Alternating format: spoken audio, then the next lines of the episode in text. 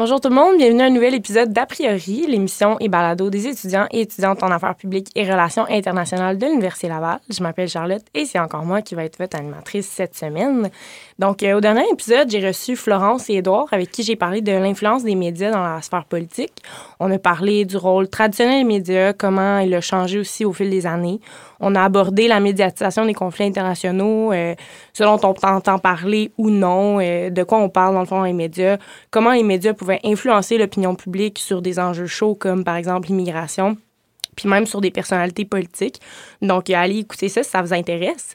Euh, dans cet épisode, je vais être accompagnée de Alanis et Florence, euh, un autre Florence cette fois-ci. Donc, euh, on va parler de l'identité autochtone, donc un sujet dont on devrait évidemment euh, plus parler, qui devrait être mieux connu ou du moins plus familier parce que même si on n'est pas autochtone, euh, ben, il faut, il faut s'éduquer sur ces enjeux-là. Euh, puis c'est par ces efforts-là que, que la réconciliation peut avoir lieu d'une certaine façon. Donc, je crois que l'émission d'aujourd'hui va vraiment donner une très bonne base à tous ceux et celles qui voudraient s'éduquer sur le sujet. Puis j'ai personnellement bien hâte d'en apprendre davantage, moi également. Donc, merci de vous joindre à moi. Bon matin. bon matin. Donc, je vous inviterai à vous présenter un peu, là, puis euh, nous indiquer un peu pourquoi c'est justement c'est un sujet qui vous intéresse.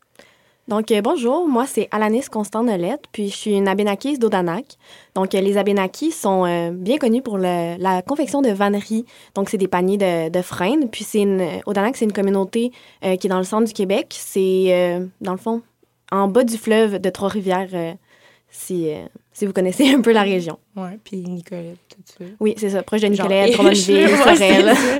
puis t'es au Biapri. Oui, je suis au Biapri, moi. en troisième année, super. Puis Flo, vas-y. Oui, allô, moi c'est Florence Bastien. Je suis étudiante au bac en ergothérapie à Laval. Euh, je suis aussi une femme autochtone membre de la nation Huron-Wendat euh, dans la communauté de Wendake, tout près de Québec. Euh, si je peux parler un peu des Huron-Wendat, ben, on fait partie de la famille linguistique iroquoienne. On est environ 3000, dont 2000 qui habitent sur réserve à Wendake. Et nous, les Hurons, ben, on est reconnus beaucoup euh, depuis longtemps pour euh, notre artisanat, notre tourisme, aussi la confection de, de mocassins et de raquettes de babiche. Super. Donc, euh, tu sais, je pense que une, une oui, aujourd'hui, le but, c'est d'éduquer les gens sur, sur juste l'identité autochtone, puis des enjeux peut-être plus théoriques dans la deuxième partie de l'émission, mais je, serais, je serais curieuse de savoir, vous, là, en tant que femme autochtone de nos jours, euh, comment vous identifiez à votre culture euh, actuellement? Euh, oui, ben je peux commencer. Puis dans le fond, moi, ça va un peu expliquer comment ça, j'ai décidé de faire un podcast sur ça aujourd'hui. puis ça commence quand j'étais jeune, dans le fond, comment je vivais mon identité de femme autochtone. Euh, puis je dirais que quand, que, quand j'étais jeune, c'est quelque chose d'un peu passif dans ma vie. C'est-à-dire que un peu comme un, enfant québécois va peut-être écouter du marimé, mais pas nécessairement être souverainiste, puis euh, un peu le, le, crier haut et fort. Donc, euh, je, je faisais partie d'une troupe de chant, d'une troupe de danse. J'allais au powwow à chaque année. On avait des potlucks, des, des repas communautaires un peu de temps à autre. Donc, j'étais comme définitivement un enfant autochtone, un peu différent de la réalité québécoise, mais euh, je n'étais pas non plus une, activiste. mais euh, ça a un peu changé quand j'ai commencé à travailler au musée des Abénakis, donc euh, le musée de ma communauté.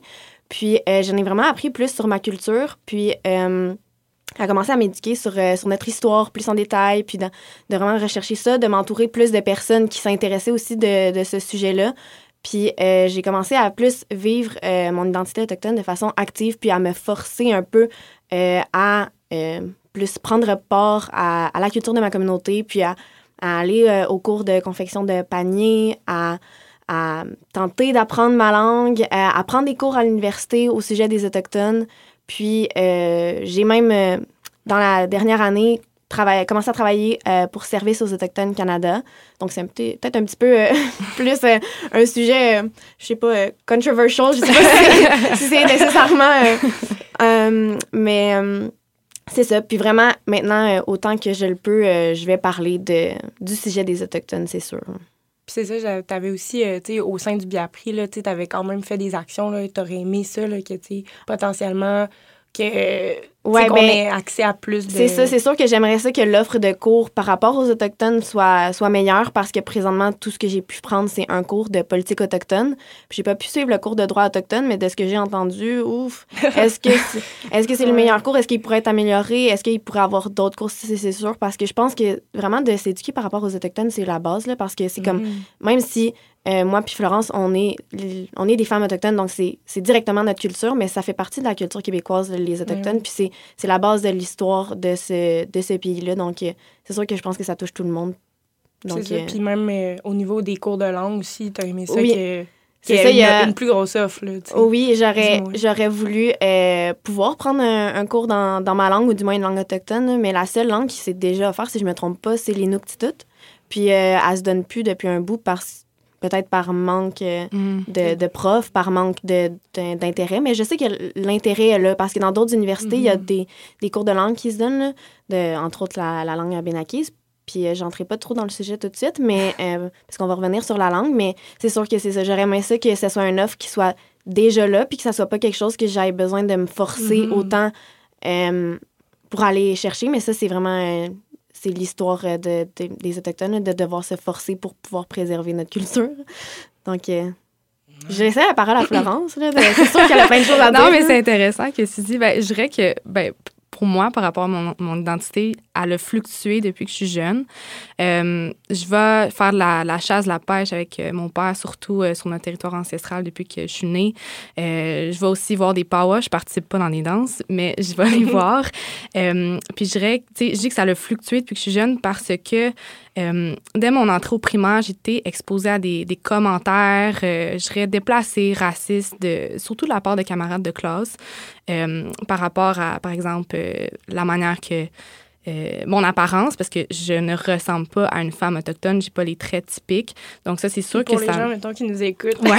tu ressembles à quoi? Ben l'enfant, je suis rousse aux yeux bleus, j'ai la peau quand même assez pâle. donc euh, j'ai pas les traits typiques autochtones.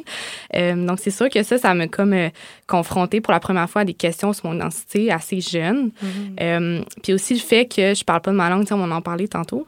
Je parle pas ma langue à la base donc ça ça ça fait que je suis comme moins proche on dirait de ma culture.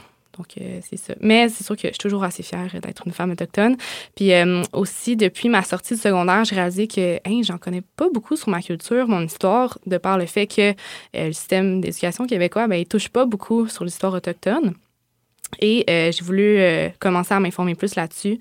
Puis avec le décès, malheureusement, de Joyce Echaquan, j'ai commencé à m'intéresser aussi plus aux enjeux autochtones. Donc, c'est pour ça que c'est important, je pense, qu'on soit là aujourd'hui pour en parler.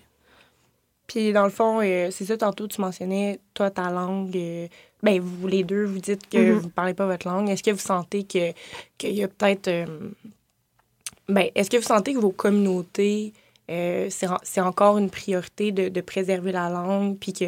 ou c'est un peu. Je sais pas, est-ce que, est -ce que votre langue est encore très vivante ou, pas vraiment? Ben, je, peux commencer. Là, Dans le fond, la, la c'est pas une euh, langue. Ah, d'ailleurs, petit, petite préface, là. Dans le fond, je suis abénakise, donc ma langue, c'est l'abénaki. Chaque nation a sa langue. Donc, le nom de la nation, c'est le nom de, de la langue généralement. Donc, euh, c'est ça. L'abénaki, euh, c'est une langue qui est vraiment pas beaucoup parlée. Là. Je pourrais dire qu'il y a entre 5 et 10 locuteurs encore vivants.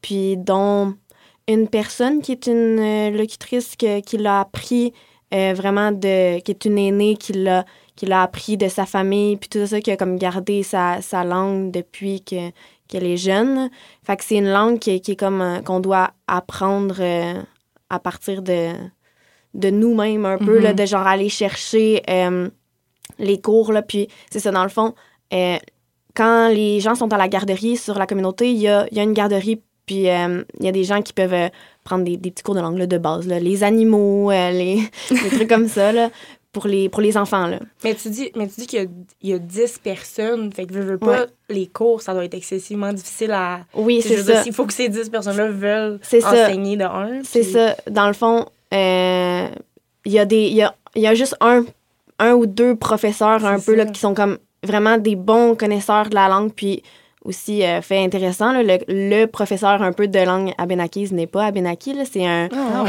c'est, oui, c'est un alloctone qui s'est, intéressé à, une, Il voulait apprendre une langue autochtone, puis euh, il est tombé comme par hasard sur l'abénaki, puis euh, il, s'est mis à, l'enseigner. Puis c'est lui qui donne des cours. il donne des cours à l'Université de Sherbrooke, il donne des cours aux adultes. c'est ça que les gens qui, qui ont l'intérêt eux-mêmes vont suivre les cours, puis vont faire l'effort personnel mais comme dans le, dans le, dans le skill scolaire, euh, comme primaire, secondaire, comme la communauté dans, de laquelle je viens est vraiment petite, il n'y a pas assez de jeunes pour avoir une mm. école juste euh, dans la mm. communauté, donc il n'y a pas une possibilité de donner ces cours-là euh, aux jeunes qui sont des éponges pour la langue, puis qui pourraient comme la faire revivre. Là. Fait que c'est comme un peu... On pédale à contre-chemin, comme je dirais. Là. On, on, tente comme on peut de... Comme, la raviver, mais comme. C'est ça. Et, et, pas, et pas vivante, là, malheureusement. Non. Ben, dans le cas du Wendat, ben, malheureusement, c'est comme. J'aime pas utiliser le mot éteinte, j'aime mieux utiliser le mot endormi. Euh, dans les années 1820-1840. OK, quand même. Puis ça, il y a plusieurs facteurs qui ont contribué à ça. Premièrement, le fait que les Wendat étaient très proches au niveau géographique des colons français. Euh, il y avait aussi un empressement des autorités françaises à nous franciser, les Wendat. Donc, il y a eu plusieurs euh, jeunes filles, notamment, qui sont allées à des écoles primaires comme les Ursulines de Québec pour aller apprendre le français. Euh, il y a aussi le fait qu'il euh, y a eu des unions mixtes. On ne peut pas passer à mhm. côté de ça. Euh, et aussi la diminution des activités sur le territoire ancestral. Donc, c'est sûr que la langue est directement reliée à notre territoire. Donc, si on fait moins les activités sur le territoire, bien, on perd notre mhm. langue aussi.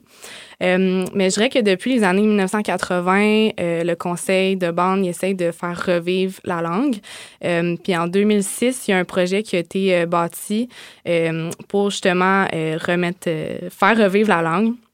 Et euh, ils ont engagé euh, des linguistes pour analyser des écrits qui ont été faits par euh, les jésuites dans les années 1700. Donc ça, on est quand même assez content d'avoir ces écrits-là parce qu'ils ont comme noté comment la langue se parlait. et ils ont réussi à, faire un dictionnaire. C'est sûr, c'est pas exactement mm-hmm. la langue qui parlait, mais reste qu'on est capable de retrouver plusieurs mots. et il enseigne maintenant à l'école primaire de Wendake. Il y a aussi des cours qui se donnent aux adultes. Donc, euh, ça, c'est le fun. OK, puis, désolée. Euh, mais comme là, j'ai réalisé que peut-être qu'on avait sauté une, petite étape de base, là. mais pour les gens qui nous écoutent, euh, tu sais, on parle de l'identité autochtone, tout ça c'est quoi un autochtone? Euh, ben... disons la définition là, légale. OK, légal. Ben, j'allais pas exactement légal, ben mais je peux te dire comme ça. Un autochtone, ben, euh, dans le fond, ça désigne les nations qui occupent des territoires depuis des millénaires. Euh, donc, au Canada, on retrouve trois catégories. Premièrement, on a les Premières Nations. Ensuite, les Inuits et les Métis. les Premières Nations, mais c'est un terme qui est utilisé pour les premiers peuples du Canada. donc, c'est distinct justement des Métis et des Inuits. Euh, donc, c'est aussi ceux euh, qui ont été les premiers à rentrer en contact avec les colons. Euh, et aujourd'hui, on compte environ 50 Premières Nations au Canada qui sont réparties sur 630 communautés. et au Québec, je peux vous dire les, les, nations qui s'y trouvent, les Premières Nations. On a 10. celles qui font partie de la famille linguistique algonquienne, on a les Abenaki, ou on peut dire aussi Wabanaki. Ensuite, on a les Anishinaabe, les Atikamekw, les Cri-Iyu, les Inuits, les Malécites ou Lastowig, les Mi'kmaq, les Naskapi. Et euh, ensuite, on a deux familles, euh, ben, deux nations qui viennent de la famille linguistique euh, iroquoienne, soit les Huron-Wendat et les Mohawk Kanyen-Kehaga. Finalement, on a aussi les Inuits, mais qui font pas partie, eux, des Premières Nations, parce que historiquement, les Inuits sont arrivés dans une deuxième vague migratoire. Ils sont arrivés il y a environ 2000 ans euh, et ils font partie aussi d'un territoire qui n'est pas le même que les Premières Nations. Donc, eux sont plus au nord, euh, notamment au Nunavut, les territoires du nord-ouest, le nord du Québec qui est appelé le Nunavik et le Labrador.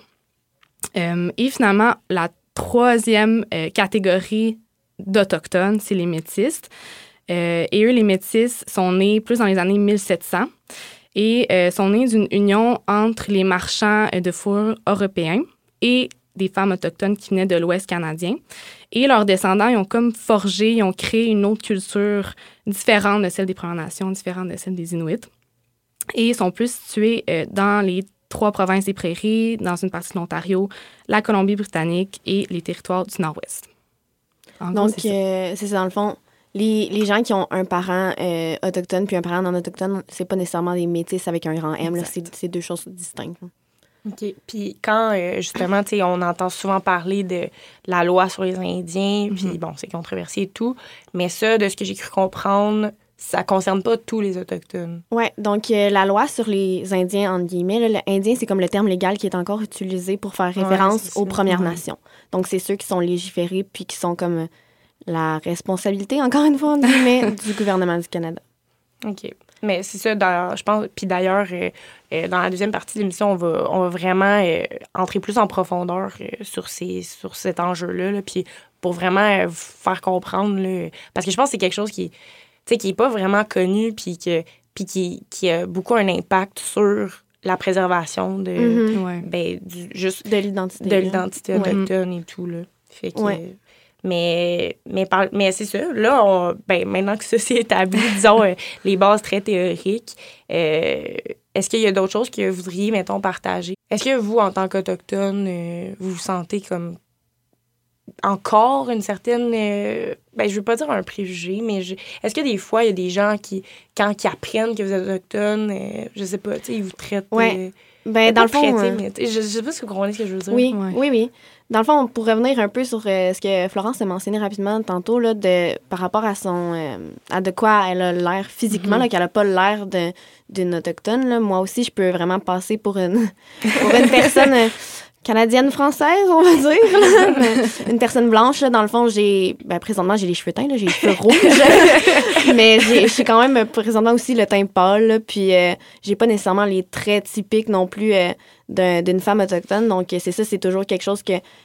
Euh, maintenant, dans ma vie, les gens le savent pas euh, au premier abord. là. donc, euh, j'en ai eu beaucoup dans ma vie, là, des Ah, t'as pas l'air autochtone, Ah hein? oui. Tu sais, même Ouais. si tu le dis. Puis là, comme, je sais pas toi, Florence, mais t'as comme l'impression qu'il faut que t'expliques. Ah, Ah, mais oui, c'est parce que au Danak, c'est proche de, de- de plusieurs villages. Donc, il y a eu du, du mixage. Donc, c'est pour Ouais. ça que les traits sont plus diffus, si on veut. Ouais. Puis, c'est pour ça que je n'ai pas l'air, mais je vous, je, je vous jure, je le suis.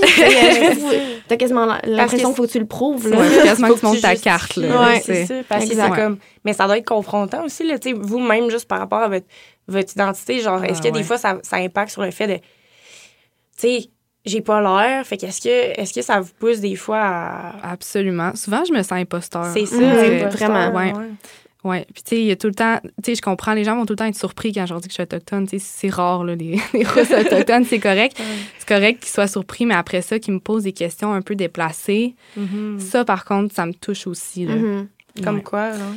Euh, ben, c'est Si, sûr. si tu veux en parler. là. Bah oui, ça me dérange pas. Ben, dans le fond, exemple, euh, ah, ben, c'est vrai que tu payes des taxes, des impôts. Puis là, on dirait que, tu sais, ça me dérange pas d'éduquer les gens là-dessus, mais des fois, ça peut devenir lourd, puis tu peux avoir des conversations malaisantes aussi Mhm. par rapport à ça. Puis autant que c'est ça, parmi les personnes qui, qui, qui- qui sont comme Canadiens-Français, qui se posent des questions par rapport à ça, puis qui te disent que t'en, t'en as pas l'air, fait que tu te sens pas tout à fait comme une autochtone à, à pleine partie, mais t'es quand même, comme avec les questions déplacées, t'es quand même considéré comme une autochtone, puis tu vas quand même vivre euh, certaines répercussions de ça, puis euh, euh, au primaire, c'est ça, au primaire, secondaire, les gens sont au courant que t'es une, que t'es une femme autochtone parce que tu viens d'Odanak, puis ils le savent, donc ils vont te faire les, les jokes, puis les, Ah, les ouais. préjugés, puis comme je me suis déjà fait dire au secondaire, là, ah oui, moi aussi j'ai du sang indien Ah, tout mon mon hood de char. tu l'as tu l'as déjà entendu, Ah. ça, là? C'est Sur des- ton ouais. hood de char? Ouais, des, Ça n'a pas bon sens. ouais, Ah, des Dieu. jokes, genre vraiment comme pas Hey, d'allure. c'est quelque chose. Ouais. Ouais, puis fait que tu vas quand même vivre du racisme, mais Ah. en même temps, tu te sens pas tout à fait légitime parce que t'as Mhm. pas tous les répercussions du, du racisme systémique Ouais. parce que tu peux passer pour une blanche quand Ouais. quand moi j'arrive à, à l'hôpital ou quand je croise la police, je me fais pas je me fais pas, euh, j'ai pas les mêmes répercussions là, je me Ouais, les préjugés sont Ouais. moins... C'est ça. Ça. On ça. profite de, de white privilege, Ouais. exact. Mais en même temps, ça te fait vraiment questionner ton identité de Mhm. c'est ça. Est-ce que je le suis vraiment? Je suis jamais complètement un, jamais complètement l'autre parce que je suis Ouais. pas je suis pas je suis pas totalement euh, blanche, mais je suis pas totalement autochtone, on dirait, je suis ça fait T'es quoi, dans le fond, là? Ouais, c'est ça. Puis je trouve que, tu sais, ça revient tout le temps, c'est sûr, ça revient tout le temps au manque d'éducation de tous, mais tu sais, vous dites, ah, je me fais poser des questions. Tu sais, d'une part, quand je suis considérée par les gens autochtones, je me fais poser des questions déplacées, qui, ça, viennent d'un manque d'éducation flagrant, mais aussi, aussi désolé, le, le fait que je trouve que simplement, les gens ont l'image physique d'un autochtone. Je trouve que ça aussi, mm-hmm. c'est c'est ça part d'un manque d'éducation que mm-hmm. justement, c'est pas, pas tous les autochtones qui ont l'air. J'ai mm-hmm. l'impression qu'il y a beaucoup une vision de, de ben, un autochtone, c'est comme un Inuit, là, qui, qui vraiment a des traits distinctifs. Puis, mais... Puis, même entre les nations, on a tous des traits différents. un Abenaki va pas ressembler nécessairement à un Wendat, à un Innu, à un Cree. Tu sais, je pense mhm. que qu'est-ce qui a contribué à ce stéréotype-là, c'est beaucoup les films hollywoodiens ah qui présentaient des Autochtones avec les habits traditionnels et ces traits-là. Euh, tu sais, il y a beaucoup d'Autochtones aussi qui ont les cheveux blonds, les yeux bleus. Euh, euh, il y a aussi une grande communauté afro-autochtone, donc il ne faut pas les considérer mm. moins autochtones aux autres aussi, juste parce que autres aussi n'ont pas les traits. Oui, ouais, ben parlant de films hollywoodiens, c'est ça, souvent, les gens qui jouaient dans ces films-là, il y en a qui c'était même pas des Autochtones. Ah, fait c'est vraiment une image qu'on se faisait d'un Autochtone, puis on prenait, c'était un melting pot des cultures euh, du, du, Canada puis des États-Unis. On prenait des, des, parties de l'Ouest, on, on prenait des parties des, des, des Africains, des, des, des, Autochtones africains. On prenait, on prenait des parties de, de toutes sortes de de cultures, puis on les mettait en un, puis on faisait notre image qu'on le voulait bien, là, parce que c'est ça, les, partie, là, les, les tam-tams, les, euh, les, les, franges, c'est comme tous des trucs mélangés, là, c'est pas... Euh, J'ai l'impression que c'est comme ça vient du fait que comme... Tu sais, c'est un peu le capital, euh, genre, télévisuel, de genre, ah, ce qui va, ce qui va tellement ressortir comme autochtone, on, on va le mettre de l'avant, puis, mm-hmm. puis tu sais, aussi de juste, justement, pas faire la distinction entre les différentes nations, les différentes cultures. C'est comme, ça vient comme encore plus créer cette cette éducation-là, qui ben, cette non-éducation-là, mm-hmm. ça vient pervertir un peu le c'est quoi l'identité autochtone? Puis, si, puis j'ai comme l'impression qu'il y a du monde aussi qui se base beaucoup sur les. Ben, comme on en parlait justement la semaine passée, sur les médias, puis comment, comment on projette l'identité mm-hmm. autochtone. Mais tant qu'on n'est pas étudié, euh, éduqué à la base, j'ai l'impression que. Puis il y en a même des, des Autochtones eux-mêmes qui se basent sur ça. Parce qu'il y a eu une partie dans, vraiment dans l'histoire où la, la, culture a été coupée. Là, au mm-hmm. moment où c'est vraiment la répression. Euh, euh, je pourrais pas vous dire des, des années spécifiques, là, mais dans les, entre les années 1800 et 1900, c'est la culture a comme vécu comme un. On, on, on, a enlevé complètement ça, puis on a tout été interdit dans ce qu'on va parler plus tard, ce qui est la loi sur les Indiens. On a, on a interdit tout plein d'éléments de la culture. Donc, il y a des Autochtones qui ont été complètement coupés de ça. Puis que leur seule réintroduction à leur culture, c'est de se voir dans les films hollywoodiens. Puis il y en a qui sont en crise identitaire de genre, ah, mais c'est ça, mm-hmm. donc être un, autochtone. Fait qu'il y a même des répercussions sur les communautés. Fait qu'il faut nous aussi se rééduquer sur qu'est-ce que notre, notre propre nation, c'était quoi qui faisait vraiment partie de notre culture, puis de, de, tout ça. Mais en même temps, il y a aussi eu un beau partage de, euh, des trucs comme les, les capteurs euh, de rêve ou bien le perlage, que c'est comme ça a fait aussi un beau mélange de gens. On s'est réapproprié ces parties-là de la culture, puis on. Comme un mélange entre les, euh, les nations.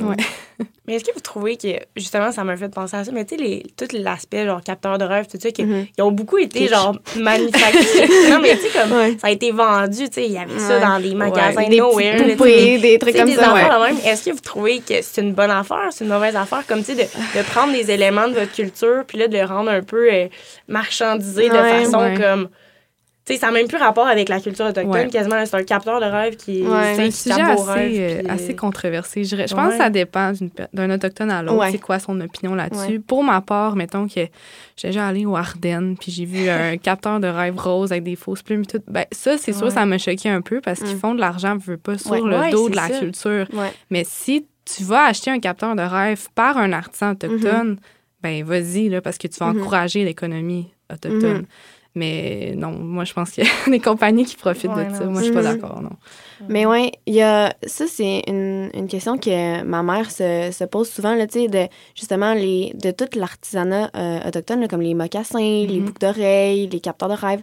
Euh, elle se demande, tu sais, d'acheter ça puis de porter ça. Est-ce que c'est comme une façon, une appropriation culturelle? Est-ce que c'est... Est-ce qu'on on le permet, ça, aux gens de porter des éléments de la, de la culture ou est-ce qu'on se dit, genre, ah, c'est de l'appropriation culturelle, mais en même temps, en les achetant, comme tu dis, c'est ça, c'est pour encourager les, euh, l'artisanat. Puis, tu sais, on...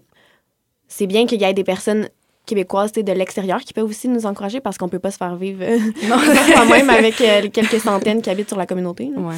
Oui, c'est mais c'est un peu comme. Tu sais, moi, je me souviens, là, quand j'étais plus jeune, genre primaire, il y avait comme une grosse tendance, justement, des mm-hmm. mocassins. Comme, t'allais ouais. au Urban Planet, là, puis mm-hmm. tu, pouvais trouver des mocassins, là. Puis, tu sais, ça, on s'entend, c'est pas fait par des amis. Non, c'est ça. Puis, genre, j'ai toujours été un peu comme. Je, je savais pas comment me sentir par rapport à ça, parce que j'étais comme est-ce que c'est de, tu sais, comme dans tous les, les, genres de problèmes d'assimilation culturelle, est-ce que c'est de la célébrer, la culture, ou c'est de la. Mm. Mais quand, euh, tu sais, t'arrives au Urban Planet, ça n'a pas rapport de célébrer. Ouais. fait que je suis comme. Tu sais, moi, évidemment, je, je peux pas vraiment avoir d'opinion là-dessus, mais. Ouais. Je pense que c'est bien que tu poses la question à base parce qu'il y en a qui vont pas se la poser. mais ça, en tout cas, pour ma part, si tu achètes d'un artisan autochtone, mm-hmm. c'est bien. Tu peux, tu sais, si quelqu'un te pose la question, ah, je vois que tu portes des mocassins et tu autochtone, ben là, tu sais, tu peux leur dire, ah non, mais tu sais, j'ai, acheté de tel artisan. C'est sûr qu'il y a certains euh, éléments, certains habits que tu peux pas porter. Mm-hmm. Euh, exemple, euh, la coiffe des mm-hmm. chefs, ça, c'est, un gros nom. Là, ah, ouais, Parce que ça, ça a une signification. Mm-hmm. mais tu sais, oui, je pense que les mocassins, les bouts d'oreilles, c'est tu peux. Là, parce que ça a, ouais, il y a eu des je sais pas si ça fait quand même un petit bout, là, mais tu sais, il y avait le show de Victoria's Secret. Je sais pas si vous vous souvenez de ça, qu'il y avait une mannequin, qui mm-hmm. s'était. Ah euh, qui avait fait tout le défilé avec la grosse coiffe, là, mm-hmm. gigantesque coiffe. Puis, tu sais, je veux pas, tu sais, en sous-vêtements, tout ça. Puis, tu sais, ça venait complètement. Euh, mais c'est ça, l'appropriation culturelle, la fétichisation. Ah, puis, ah, pendant, plus, pendant plusieurs années aussi, c'était à Coachella, c'est la mode de, de ben s'habiller comme un peu comme avec des éléments autochtones. Puis heureusement, maintenant, je pense que c'est plus trop ça, là, mais parce que les gens sont comme un mm-hmm. peu plus conscients que ça se fait pas. Mais ouais. Puis est-ce que. Euh, ben, tu sais, je trouve que récemment, moi, dans, sur mes réseaux sociaux, tout ça, je vois de plus en plus de, de jeunes euh, autochtones, que ce soit aux États-Unis, que ce soit au Canada, euh, qui, qui, on dirait, veulent, veulent, vraiment plus mettre leur culture de l'avant. Euh, J'ai pas son nom en tête, mais il y a une créatrice. Nanova? Oui, je pense que c'est elle, tout ça. Euh, tu sais, on sent que, comme, que les jeunes veulent démontrer comme que ben, ref, un peu faire revivre leur mhm, culture. Est-ce que vous sentez que c'est un mouvement qui, qui est quand même, qui, qui pas qui a une importance, mais qui, qui grandit ou pour vous, c'est comme des petites exceptions ici et là? Est-ce que vous sentez que les jeunes, peut-être de votre communauté, sont, sont de plus en plus, disons, fiers et un peu moins en mode euh, il faut que je cache mon identité parce que mhm. je veux pas euh, subir de, de, racisme ou, je ne sais pas. Est-ce que vous sentez. Euh... Oui, je pense que oui. Mais exemple, euh, j'ai été monitrice de 40 jours pendant six ans. Euh, à Wendake, justement. Puis les enfants, ils, me disaient Ah, tu sais, on nous apprend à l'école euh, des mots euh, de langue Wendake, je t'en dise. Ah, ah on apprend des, des jeux que nos ancêtres faisaient. Est-ce que tu veux qu'on les fasse? Puis, tu sais, moi, je me rappelle, quand j'étais jeune, j'allais au camp de jour, c'était zéro ça. Fait tu sais, je vois déjà que mm-hmm. au niveau de la communauté, ils essayent de faire revivre la culture, de faire revivre la langue. Fait que oui, c'est sûr qu'il y a une certaine fierté qui revient aussi. Oui, bien, je pense que vraiment, il y a un effort. En tout cas, je parle pour pour mon conseil de bande, puis tous les, euh, tous les petits organismes euh, mm-hmm. comme euh, Centre de la famille, puis tout ça, dans ma communauté, il y a vraiment un effort de, comme, de rebâtir cette fierté-là, puis cette culture-là. Fait que oui, je pense qu'on est sur la, la, bonne voie avec la nouvelle génération. Je pense que, oui. Oui c'est sûr qu'avec les réseaux sociaux aussi, ça permet de propager la culture encore plus. Ça touche plus de gens aussi. Mm-hmm. Ça permet d'éduquer aussi certaines personnes euh, qui, qui consomment ces, ces plateformes-là. Donc, c'est super Exactement. D'éduquer les, les, gens, puis ça soit fait de la, de la part d'une personne autochtone qui s'y connaît plutôt que d'un professeur de secondaire 3 mm-hmm. qui dit un peu n'importe quoi qui est écrit dans son livre. puis est-ce que vous sentez, vous, euh, par rapport au système d'éducation, euh, est-ce que vous vous êtes senti un peu délaissé? Ben, c'est évidemment, vous êtes senti délaissé, je pas. Mais est-ce que vous, vous auriez comme des, pas des conseils, mais je veux dire, est-ce qu'il y a des choses que vous aimeriez voir, des, des choses que vous, comme, que vous mettriez plus de l'avant dans notre cursus, euh, que ce soit au primaire, au secondaire, euh, même cégep? Je pense une grosse partie qui a été délaissée, ben, premièrement, la loi sur les Indiens, on n'en parle pas mm-hmm. beaucoup. Euh, aussi les pensionnats. Moi, je me rappelle, il y avait juste une page dans mon manuel d'histoire qui en parlait, tandis que ça a duré des centaines d'années, Jusqu'à assez récemment. Exact. Puis ça a encore un impact mhm. aujourd'hui de trauma intergénérationnel mhm. chez les gens qui ont, qui ont vécu ça. Donc, euh, Mais c'est ça, c'est que j'ai l'impression que on, les Autochtones étaient un peu une partie du passé. C'était OK. Mhm. Donc, on commence au moment où il y, a, les Premières Nations, les, les Inuits, puis euh, ensuite, il y a les métis. On explique un peu vaguement les Autochtones. Puis après ça, bon, les Français sont arrivés. Puis là, on parle plus jamais des, Autochtones. Puis ils font vraiment partie du passé. Fait que là, ça l'emmène du monde à se poser des questions par rapport à justement tous euh, les stéréotypes. Je pense que ça vient de là parce que c'est comme s'ils ont oublié qu'on existait. on a comme été mis sur pause, mais on a continué à avoir une histoire. Puis cette histoire-là est pas racontée. Là. Puis comme tu as dit, les éléments que tu as nommés, ça fait partie de, de l'histoire qui a comme continué de de perdurer. Puis c'est un, c'est des pièces d'explication par rapport aux stéréotypes que ces gens-là ont euh, par rapport aux Autochtones. Ça fait partie de l'histoire. Tu, sais, tu l'as mentionné tantôt, l'histoire québécoise, canadienne. Mm-hmm. C'est important d'en parler. Je veux dire, l'histoire autochtone des colons français sont intimement reliés. Puis, tu sais, je me rappelle très bien, j'étais en secondaire 3, puis euh, je pense qu'on commençait à, à, en parler un peu plus. Il y avait comme un chapitre plus sur les Autochtones. Puis il y a du monde qui chialait dans ma classe. Ah, ah pas encore ben oui. Ah, ben oui, c'est la partie plate qu'on veut passer rapidement. Là. Oui. Ouais. Fait que, tu sais, moi, en tant que femme autochtone, même si je savais pas nécessairement que je suis autochtone, ben, ça me touchait puis ben ça m'a vraiment blessée parce que c'est une mm-hmm. partie de moi qui, qui me manque, tu sais, puis que je veux ben connaître aussi. Puis pourtant, tu vous, justement, tu vous êtes des femmes autochtones, vous apprenez ça. Tandis que, tu sais, je pense pas qu'il y a un petit Québécois, euh, Québécoise en, en secondaire 3 qui, s'identifie à un colon français, là, tu sais, on s'entend. c'est ça. Tu sais, comme, c'est pas, pas vraiment, genre, on n'a pas cette culture-là, le fait que, tu sais, de, de on parle de la colonisation pendant je sais pas combien de chapitres. Ah, on parle des Français, des Anglais, on revient. On, on parle plus. On parle quasiment plus des États-Unis. Là. On parle des 13 mhm. colonies, mais plus que, qu'il y a ah, juste des gens qui sont des Autochtones qui sont sur notre territoire. Puis de, Justement, de ce que les États-Unis ont fait de pas correct, de, de l'esclavage, on en a parlé en long et en large, à quel mhm. point les États-Unis, c'est des, des, ils ont fait des, des erreurs, hein, mais, mais on n'a pas euh, tant mentionné les erreurs du Canada. Là, non. Il y a beaucoup de... C'est intéressant à comparer, genre... Euh, ouais. Tu sais, de, à quel moment les États-Unis ont commencé à parler de l'esclavage comme dans leur cours d'histoire, tout ça? Puis nous, comme, à quel point il y a une, y Parce déconnexion? nous autres, il y avait l'esclavagisme mm-hmm. autochtone et afro aussi. Fait que, tu ça, on n'en parle pas. Puis il y a aussi beaucoup de fausseté, je pense, dans les livres d'histoire. Tu sais, ils, montrent Champlain puis Jacques Cartier comme c'était des, des, grands héros qui ont découvert l'Amérique. Mais tu sais, ils ont découvert pas un territoire, mais bien des peuples. Mhm. le, Canada était occupé au grand complet là, par des Autochtones. Mhm. Puis c'est pas vrai que quand ils sont arrivés, ben c'était une très bonne relation au début. Puis, tu sais, mhm. il a mis beaucoup, beaucoup de, faits par rapport à Jacques Cartier puis Samuel de Champlain. Ouais. Mais sur ce, on va, on va en profiter pour faire une petite pause, puis on va vous revient sous peu.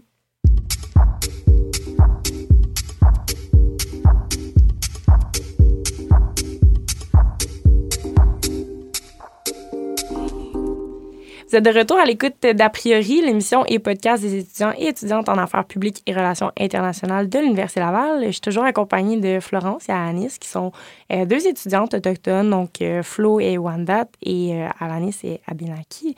Et donc, pour la deuxième partie de l'émission, on va se pencher sur des faits un peu plus théoriques, à savoir l'inscription des Indiens, c'est quoi, comment le statut est transmis, son historique et tout. Donc, ouais.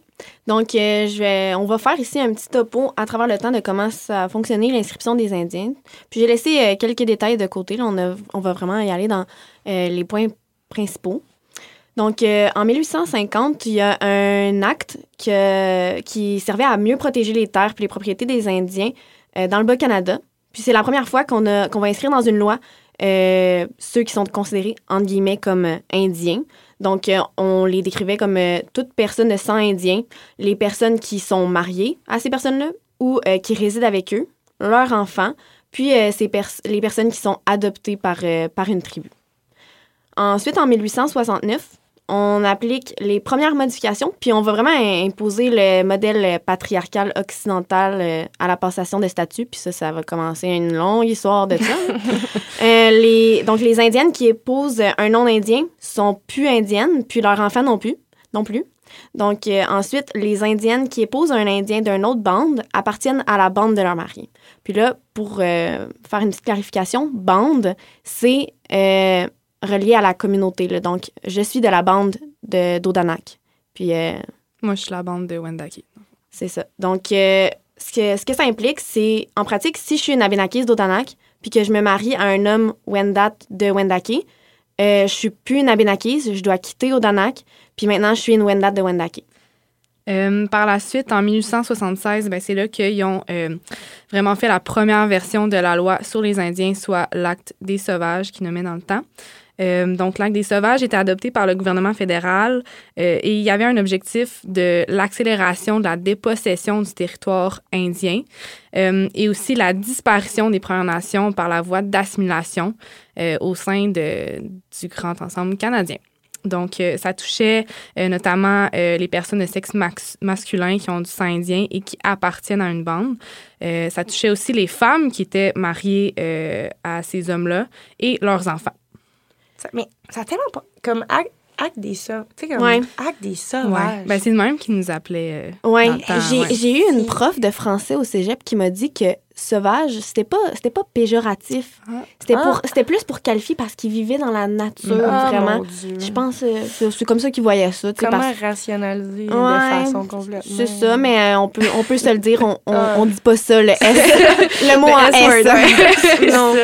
mais c'est ça puis c'est quelque chose que on je, je sais depuis des années là, que le statut se passait vraiment par l'homme, mais on mhm. voit vraiment dans ces mots-là, -là, c'est la personne qui est de sexe masculin, qui est de sang indien, qui est, qui ça tourne autour de, de lui. Là. Donc, c'est sa femme, ses enfants. Fait que la femme n'a pas de n'a pas de statut en tant que telle à elle à elle-même. Oui, c'est fou parce que dans plusieurs nations, ben, ça se transmettait par la femme, pas, le, pas nécessairement le statut, mhm. mais le, le fait que tu es autochtone, ben, ça, se transmettait euh, par la femme, oui. c'est la femme qui était la, la matriarcale. Oui, c'est ça, le modèle Avait une place importante là, dans, dans la société. Puis c'était comme, c'était sa famille qui était, qui, était, qui ça tournait autour de sa mhm. famille, là, le, le, statut, comme tu l'as dit. Puis, euh, ben, les, les Canadiens, le système canadien a juste ignoré ça, puis a, fait, a imposé son système patriarcal. Exact.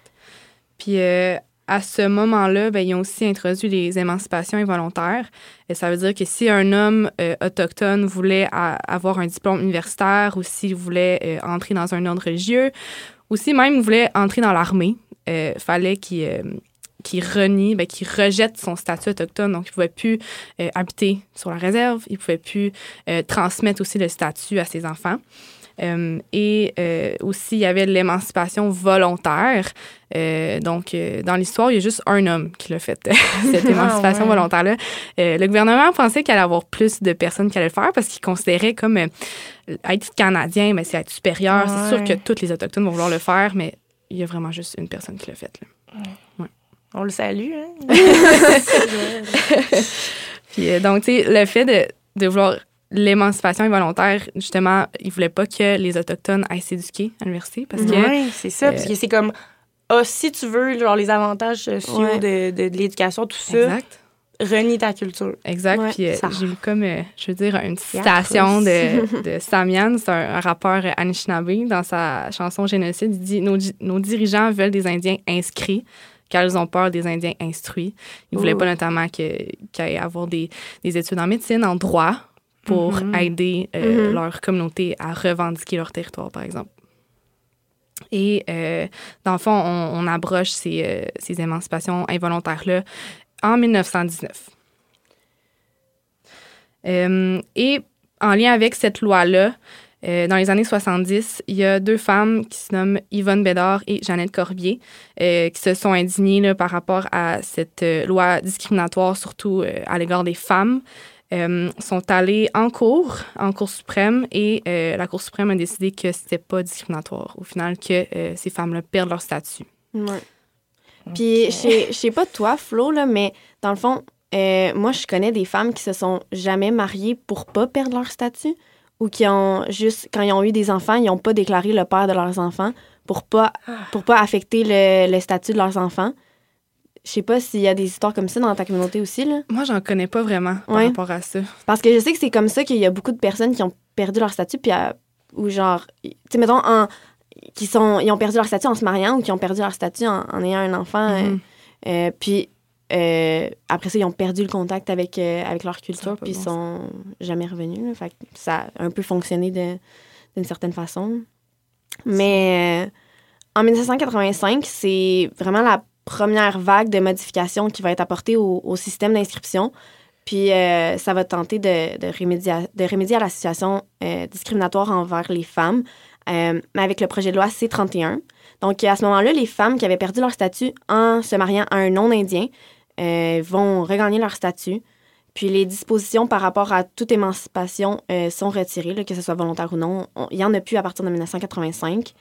Euh, les femmes qui se, ils se joignent plus automatiquement à la, à la bande de leur mari. Ensuite, euh, on inclut un article dans la modification qui permet à la bande de déterminer son propre code d'appartenance. Euh, mais bien sûr, là, c'est, ça doit suivre la loi. donc, ça doit être comme. Puis par code d'appartenance, tu veux dire? ben, dans le fond, c'est que c'est comme si le conseil de bande peut appliquer comme son propre règlement, si on veut, là, de mm-hmm. qui, qui peut être un, un, un Abenaki ou pas un Abenaki, par exemple. Mm-hmm. Mais c'est comme un peu selon la loi. Là. Fait que c'est comme juste pour que le conseil de monde ait ses propres règles adaptées à sa propre communauté, mais ça suit euh, tout ce que la loi dirait. Là. Fait que ça, on peut se demander si c'est quoi, euh, c'est quoi que ça change, mais. Euh, puis là, on a un nouveau concept là, qui est l'exclusion de la deuxième génération. Donc, après deux générations de mariage mixte, les, les, mixtes, les enfants de la troisième génération n'ont plus le droit à l'inscription. Donc là, je vais, je vais un peu vous expliquer, puis on va avoir des, des visuels disponibles sur mm-hmm. l'Instagram du A priori, du podcast. Mais dans le fond, ben c'est ça, parce que là, c'est ça, ça va devenir quand même, euh, tu sais, il va y avoir beaucoup de, de liens à faire, tout ça. Fait qu'on vous demande de, de, vraiment développer votre visuel, votre esprit visuel. Donc, premièrement, je vais vous dire, il y a deux alinéas euh, par rapport, dans la loi sur les Indiens par rapport au statut. Donc, il y a l'alinéa 6.1 qui est un enfant qui a deux parents indiens inscrits. Ensuite, il y a l'alinéa 6.2 qui a euh, qui est un enfant qui a un parent indien inscrit, puis un enfant, euh, un parent, pardon, qui n'est pas un indien inscrit, donc un non-autochtone. Donc, si on a deux parents qui sont inscrits à l'alinéa 6.1, on, on est un enfant 6.1. Si on a un parent qui est 6-1, un parent qui est 6-2, on est encore 6-1. Si on a deux parents 6-2, on est 6-1. Mais là, si on, est un, on a un parent 6-1, puis un parent non inscrit, c'est un enfant 6-2. Si on a un, un parent 6-2, puis un parent non inscrit, ça fait un enfant non inscrit. Je sais pas si on. mais mettons la différence, le mettons, tu dis, je suis euh, un enfant est 6-1, un enfant est 6-2, un enfant non inscrit? C'est quoi, c'est quoi la, y une, c'est quoi la différence, mettons? Euh, ben dans le fond, il n'y a pas de différence entre 6-1 puis 6-2, là, à part que c'est, c'est vraiment par rapport à tes parents, là, puis à comment tu vas pouvoir passer le statut. C'est ça. Après, avec tes enfants. C'est ça. Il n'y a pas de différence en lien avec. Euh, j'aime pas utiliser le mot avantage, c'est ça que les gens utilisent, mais il n'y a pas de différence par rapport à ça. Par rapport au droit. dans le fond, euh, les personnes 6-1 et 6-2 peuvent habiter sur la communauté, parce que ça, c'est quelque chose que je pense qui n'est pas nécessairement connu, mais pour habiter sur une réserve, euh, il faut, euh, pour posséder un terrain, là, il faut être un Indien inscrit à cette bande-là. Puis euh, c'est possible de, changer de bande. Là. Par exemple, si je veux aller habiter à l'autre communauté de, de, ma nation, le Wanlinak, je pourrais changer de, de, demander pour un changement de bande. Là. Euh, mais sinon, tu peux juste posséder un terrain, une maison sur le terrain, euh, sur, euh, sur la communauté, pardon, si tu es inscrit à cette bande-là. Donc, ça, c'est un, un, droit qui est au 6-1 comme au 6-2, ça n'a aucun, aucune différence. Mais un enfant qui est non inscrit, ben, quand il va devenir adulte puis va vouloir s'acheter une maison, ne pourra pas s'acheter une maison sur la communauté. Si, si, on veut imager, mettons toi, Alan. Oui. moi. Ta situation. Moi, par exemple, je suis 6-2. Euh, donc, j'ai euh, mon père qui est un, un, Indien inscrit 6-1. Euh, puis ma mère est non autochtone. Donc, je, je, suis 6-2. Puis si j'ai un enfant avec une personne non autochtone, mon enfant ne sera pas inscrit. Donc, il ne pourra pas. il pourra pas techniquement avoir une maison sur la communauté, puis il n'y aura pas, c'est ça, il n'y aura pas tous les, les droits d'une personne autochtone. Exact. Moi, c'est littéralement la même situation. Mon père qui est inscrit 6-1, ma mère qui est pas autochtone, puis moi, je suis 6-2. Puis, tu sais, pour enchérir un peu sur ce que tu dis, oui, il pourra pas posséder une maison ou un terrain, mais il ne mhm. pourra pas hériter non plus. Mhm. Ah si j'ai une maison plus tard à Wendake, exemple. Parce qu'il ne sera pas considéré comme un inscrit, un, un Indien inscrit à la bande. Puis, ça, genre, je peux pas croire que. Est-ce que les peuples autochtones ont été consulter par rapport à ça, dans le sens que, tu sais, on, on, parle là que c'est une loi de 1985, qui est quand même, tu sais, c'est récent. Je veux dire, c'est mm-hmm. pas... Euh, c'est pas comme un, on parle pas des années 1800. Fait que là, c'est comme le gouvernement du Canada qui a décidé que comme le, statut allait vraiment juste finir, finir pour certains individus, même si ils ont cet héritage-là, ils ont cette culture-là, ils ont... je pense que c'est un problème aussi beaucoup pour des nations comme les Abenaki mm-hmm. puis les Wendat parce qu'on a beaucoup d'unions mixtes, justement. Mm-hmm. Tandis que mm-hmm. les Inuits, sont un peu plus euh, reclus, isolés. Euh, ben, c'est sûr que les autres, ils ont moins ce problème-là. Ils sont plusieurs aussi, tandis que nous, ben, on n'a pas beaucoup. Ben, il y a, y a, 400 personnes qui habitent à Odanak. Ben, puis les gens de mon âge, pour la plupart, sont dans ma famille. Donc, si on veut éviter l'inceste... Euh, c'est ça. C'est ça. Ouais. Euh, mais ouais, tu dis que c'est très récent. Si je regarde le, cas de mon père, par exemple, parce qu'avant 1985, quand un, un homme, un Indien inscrit, mhm. se mariait avec une non autochtone, ben, il transmettait son statut. Donc, elle aussi, elle devenait 6-1. Mhm. Donc, par exemple, mon père, en décembre 84, directement avant que la loi change, il était même pas au courant de ça. Euh, il s'est marié avec une femme, donc il a transmis le statut. Elle aussi était maintenant considérée comme une Indienne inscrite 6-1, tandis que zéro héritage autochtone. ils ont eu un enfant, soit ma demi-sœur, que je considère comme ma sœur. Puis euh, ma demi-sœur, Claudia, elle, est considérée aussi 6-1 parce que c'est comme si ses deux parents étaient 6-1, mm-hmm. mais on a le même héritage. Elle, ses enfants, peu importe qu'elle ait un enfant avec un, euh, un allochtone ou un autochtone, va être autochtone, va être 6-1. 6-2, euh, mm-hmm. pardon. Tandis que moi, si j'ai un enfant avec un non-autochtone, il ne sera pas inscrit. Parce que ton père a eu un enfant. exactement. Il s'est séparé avec ma, il a rencontré ma mère, puis après 1985, ben, même si tu te maries ou non, tu tu peux pas transmettre le statut. À la personne avec qui tu te maries, c'est ça. Donc les femmes vont plus perdre leur statut en se mariant, mais les hommes vont pas non plus passer le statut en mhm. se mariant. Puis est-ce que vous, comme, on dirait, je le vois de deux façons. Est-ce que vous trouvez que transmettre le statut à quelqu'un qui n'est pas autochtone, c'est une bonne chose, dans le sens que là, après ça, ça les enfants peuvent, il y, a un plus long, euh, disons, euh, le, le, statut peut se maintenir plus longtemps, ou est-ce que vous considérez que c'est comme, c'est une mauvaise chose parce que justement, tu donnes le statut à quelqu'un qui, qui n'a pas d'héritage autochtone? C'est un peu tricky. Ouais. mais parce que c'est ça, c'est c'est un gros sujet parce que ça dépend qu'est-ce qu'on qu'est-ce qu'on considère comme être une personne autochtone ou pas parce que c'est pas comme toutes les ça marche pas comme toutes les communautés les autres communautés euh, euh, culturelles c'est comme un peu plus flou sur qu'est-ce qu'on considère comme un autochtone ou pas mm-hmm. mais moi qu'est-ce qui a fait vraiment partie une bonne grande partie de ma culture c'est d'habiter sur la communauté d'habiter en communauté puis d'être en contact avec les autres c'est vraiment c'est vraiment ça qui est là à part entière euh, ma culture, là, je peux dire. Fac, selon moi, si tu te maries, puis tu habites dans la communauté, puis tu, vis, tu fais partie de, la culture, tu sais, ma mère qui, qui est mariée à mon père, ben, ah, j'allais dire est mariée à mon père, mais est en couple avec mon père depuis qu'ils ont 18-19 ans, puis elle, elle, habite à Odanak depuis, qu'on, mm-hmm. depuis que je suis née. Elle, elle, fait partie de ça, elle est à tous les pas, elle aussi, elle vient nous entendre chanter. Tu sais, c'est sûr qu'il y en a qui vont voir comme elle n'est pas autochtone au même statut, mais comme en même temps, elle, est pleine partie à ça, puis elle pourrait être comme si on veut une façon de passer le statut à ses enfants parce que elle, a fait partie aussi de, de ma culture. Elle a, fait que hum, la culture a survécu en moi. Je sais pas si c'est comme clair comme je le dis, là, mais... Exact. C'est beau, même. Oui. fait que, c'est ça. Si on veut pas courir à notre perte en je pense qu'il faut qu'il y, ait quelque chose qui, y un changement. C'est sûr que plus tard, même si la loi ne change pas d'ici que j'ai des enfants, exemple, j'ai mm-hmm. un enfant avec un non-autochtone, c'est sûr, je vais dire à mon enfant, tu es, autochtone à mes ben yeux, tu l'es autant que moi. C'est ça, c'est qu'il ne sera pas légalement, mm-hmm. mais il l'est quand même. Exact. Mais y a-tu des, des, disons, des, pas des amendements, des choses comme ça qui sont en, en cours ou des trucs? Ben, il y a il y a eu des, des changements là, après 1985 parce que, il, comme, euh, comme Florence l'a soulevé, là, il restait comme un peu des inégalités par rapport à, euh, au, mariage d'avant 1985. Là. Donc, par exemple, dans McIver contre Canada, euh, la Cour d'appel de la Colombie-Britannique va conclure, conclure que les alinéas 6.1a et 6.1c de la loi sur les Indiens contreviennent à la Charte canadienne des droits et libertés. Parce que, dans le fond, Shannon McIver, c'est une femme puis les droits de ces enfants sont pas les mêmes que si elle avait été un homme inscrit. ces petits-enfants hériteront pas du statut selon la loi sur les Indiens.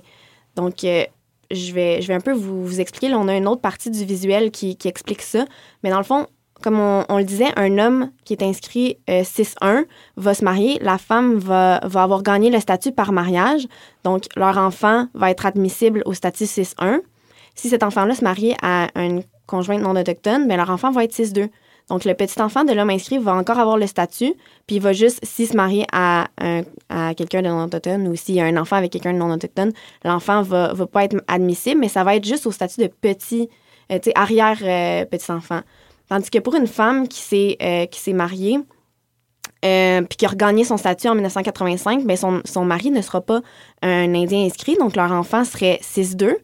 Puis ça fait que si, on si cet enfant-là a un enfant, ben, l'enfant ne sera pas admissible au statut. Donc le petit enfant de Madame, euh, de Madame McIver n'était pas admissible au statut, tandis mm-hmm. qu'un un enfant d'un homme inscrit l'était. Donc il y a eu cette il y a eu une, modification par la suite là, pour euh, que les petits-enfants des femmes qui avaient perdu leur statut pardon, euh, gagnent leur statut.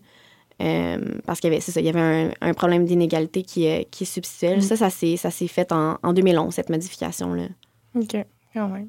Puis, est-ce que. Ben, c'est juste que, tu sais, c'est sûr que c'est, beaucoup d'informations, oui. des chiffres, tout ça. Mais, fait que je voulais je veux juste avoir une précision. Est-ce que donc, ce que vous dites, c'est que les femmes autochtones, même depuis 1985, ne, ne passent pas leur statut. C'est ça. Tout comme les hommes ne passent pas leur statut. Ouais.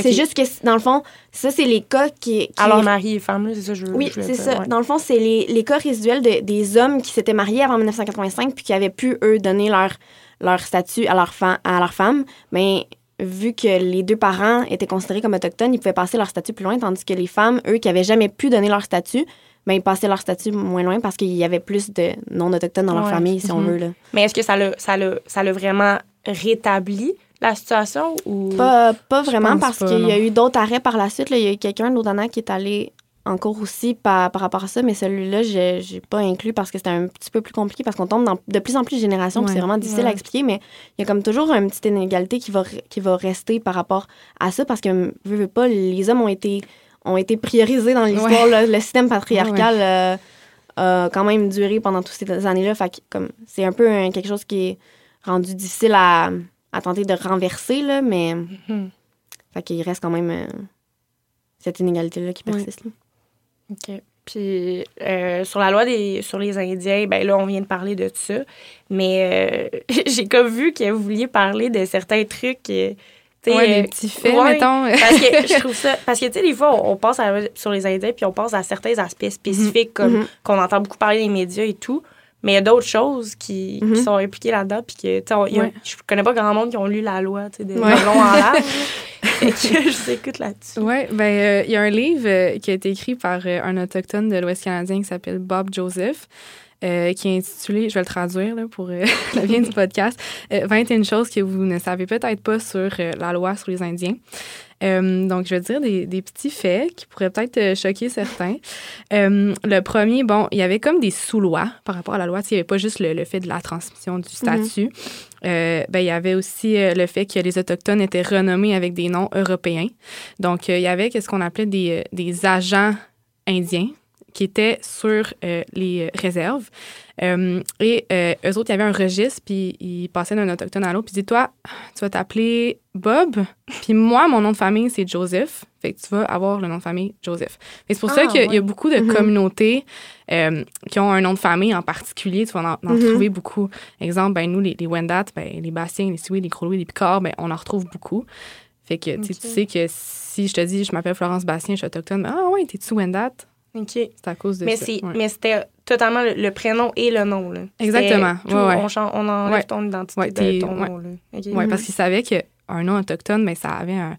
C'était porteur de sens aussi là, pour mm-hmm. plusieurs. Il y en a qui mm-hmm. s'étaient fait donner des noms quand il y avait des rites de passage, par exemple, mm-hmm. et qui voulaient totalement euh, enlever ça. Euh, il y avait aussi euh, une interdiction du droit de vote. Je peux vous donner les dates que les Autochtones ont eu le droit de vote. Ils l'ont eu même après les femmes. Ouais. Euh, allochtones, bien sûr. Donc, le droit de vote au fédéral euh, a été donné en 1960 et, le, pas et le droit Ouais, de vote au provincial en 1969. Mais c'est pas toutes les communautés qui Non. pouvaient voter après ces années-là parce que même s'ils ont donné le droit de vote en pratique, ils mettaient pas des bureaux de vote dans les Exact. communautés, Oh my donc ils pouvaient pas plus voter. Exact. Ouais. Ça- C'est tellement, c'est tellement récent. là. Oui. tellement récent. Vraiment. Ouais. C'est atroce. Il y avait aussi euh, une interdiction de vente d'alcool aux Premières Nations et aussi euh, une interdiction de vente de munitions aux Premières Nations. Ça, c'est vraiment, c'est écrit dans la loi. Oui, Comme c'était écrit dans la loi. Ouais, comme quoi euh, les, les commerçants n'avaient pas le droit de vendre d'alcool ni de, de munitions aux Premières Nations. Il y avait aussi pas le droit de rentrer dans des salles de billard. Je sais pas pour quelle raison. Tellement absurde. tellement absurde. Euh, c'est sûr qu'il y a aussi toute euh, la, la portion, euh, l'introduction des, des pensionnats en lien avec cette loi-là, la création des réserves. Aussi, il y avait le droit de- d'exproprier des portions de, de réserves pour construire des routes, des chemins de fer. Donc, si, exemple, ils ont, ils ont mis une certaine nation sur une réserve, on dit ça, c'est votre territoire. Euh, et après ça, le gouvernement, euh, eux autres, pour euh, leur propre bien économique, par Mhm. exemple, veulent construire un chemin, un chemin de fer qui passe directement dans la réserve, ben, ils leur disent, ben, ah, on vous tasse. Donc, même si ça fait 30 ans que vous êtes là, on vous tasse. Ils se donnent le droit de juste faire Ouais, ce qu'ils veulent. Juste tasser. Ouais, Exact. Euh, Fun. il y avait aussi euh, une interdiction de vendre, euh, par exemple, qui faisait pousser, euh, exemple, faisait de l'agriculture. Il y avait une interdiction de vendre à des personnes non autochtones. Parce qu'ils ont réalisé que les autochtones, ben, on était quand même assez forts dans l'agriculture. ça faisait longtemps qu'on était là. Ouais. Euh, puis que les, les allochtones, ben, ils trouvaient que nos produits étaient assez bien. Euh, et que les autochtones faisaient des profits. Donc, ils, ils ont voulu interdire ça. Oh my God. Ouais. Donc, euh, si vous voulez lire ce livre-là, c'est assez intéressant. Hey, c'est intense quand même. Ouais. Mais c'est comme toutes des. C'est que, tu sais, il y a tellement des affaires comme les, le salle de billard. Ouais. C'est, c'est comme interdire pour interdire parce que Ouais. comme, Ouais. Ouais, exact. vous aime pas. Là. Ouais, c'est comme. persécuté. Ouais, c'est vraiment ça. C'est comme. je Mais euh, si, si je peux revenir sur euh, Ouais. les, les pensionnats, là, toi, euh, Florence, tu disais que les gens sur la communauté y allaient euh, à l'école des Ursulines. Est-ce qu'il y a des gens de. Wendake qui sont allés dans les, dans les pensionnats? Pas à ce que je sache. Tu sais, du fait qu'on était assez proche des Ouais. euh, colons français, je pense que ça se- serait su assez rapidement.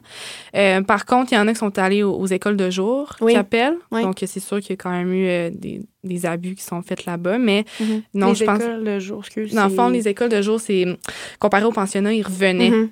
à la maison à la fin de la journée. Mais est-ce que c'est un. Dans le fond, c'était vraiment spécifique pour. Comme il n'y avait pas un, un mix avec des, les, les petits. euh, Ben, les, les petits français, les colons Ouais. français. parce puis- que je sais pas, pour, euh, pour Wendake, à Odanak, il y en avait des écoles Mhm. de jour, là, puis c'était sur la communauté, fait qu'il y avait Ouais, juste des ça. gens d'Odanak qui allaient. Ok. Et Les, parce qu'il y avait des écoles aussi pour les, les villages euh, aux alentours qui étaient pas Ouais. des qui étaient des villages euh, de Québécois, là, si on veut. Mhm. Mhm. Mais euh, ouais, parce colons. à, ce- à ce moment-là, étaient Ouais, plus ouais, des colons. On est, on est ailleurs. on est Mais ailleurs. ouais. Mais ouais, c'est ça, parce que c'était c'était ça à Odanak aussi. Là, fait que pour ça que je me, je me le demandais. Parce que c'est ça, il y, a aussi, il y avait aussi de, Mhm. de l'abus, puis aussi genre un contrôle un peu serré, de, comme Ouais. constant. Puis, euh, ben c'est ça, je, je, je- vais rentrer comme dans une autre euh, partie du sujet. Là, je sais pas si ça. Barry. Oui, dans le fond, parce que c'est ça, pour, pour plus euh, parler de ça, c'est ça, dans le fond, quand, quand tu es à l'école, évidemment, tu peux pas parler la langue, tu Mhm. peux pas euh, avoir aucun élément de la culture. Puis après ça, quand tu, rev- quand tu revenais chez, chez toi, il y avait comme un, un missionnaire dans le village. Mhm. Tu sais, les curés, euh, je sais pas s'il y a encore un curé à Wendake, mais il y a encore un curé à Ah, Odanak. ouais, hein. Puis il s'appelle encore un missionnaire parce que c'est encore la mission de. Ouais, la mission d'Odanak. Sérieuse. Ouais. Puis, euh, puis c'est le missionnaire qui s'occupait de passer de maison en maison. C'était comme un peu le, celui que le, que le ministère donnait comme un, un petit rôle de passer de maison en maison pour s'assurer que personne parlait la langue, personne chantait, dansait. À la maison. Ouais, à la Mais- maison. Mais tu parles de, nos jours? Non, non, non. Vraiment dans- J'étais comme, wow, Non, wow, dans les mêmes temps que les, que, que les pensionnats, Ouais, euh, donc dans, avant 1996, là, dans ces années-là. De... Mais c'est quand 1900. même, c'est des Quand même récent. Oui, c'est ça. Hey. Vraiment. Puis c'est là qu'on on voit dans, dans le recensement que la, la langue s'est comme complètement perdue. C'est On regarde dans les recensements, puis il y, a des générations qui vont parler trois langues, là, la Benaki, le français, l'anglais. Puis après ça, la génération suivante, juste français ou anglais. Parce que hmm. ça a été tellement intense, les, les, écoles de jour, puis les, les missionnaires qui s'assuraient qu'il y ait cette disparition de culture-là. Puis là, il y a encore, là, c'est ça que tu dis. Mais encore aujourd'hui, il y a un, un missionnaire. Mais un missionnaire. Ouais.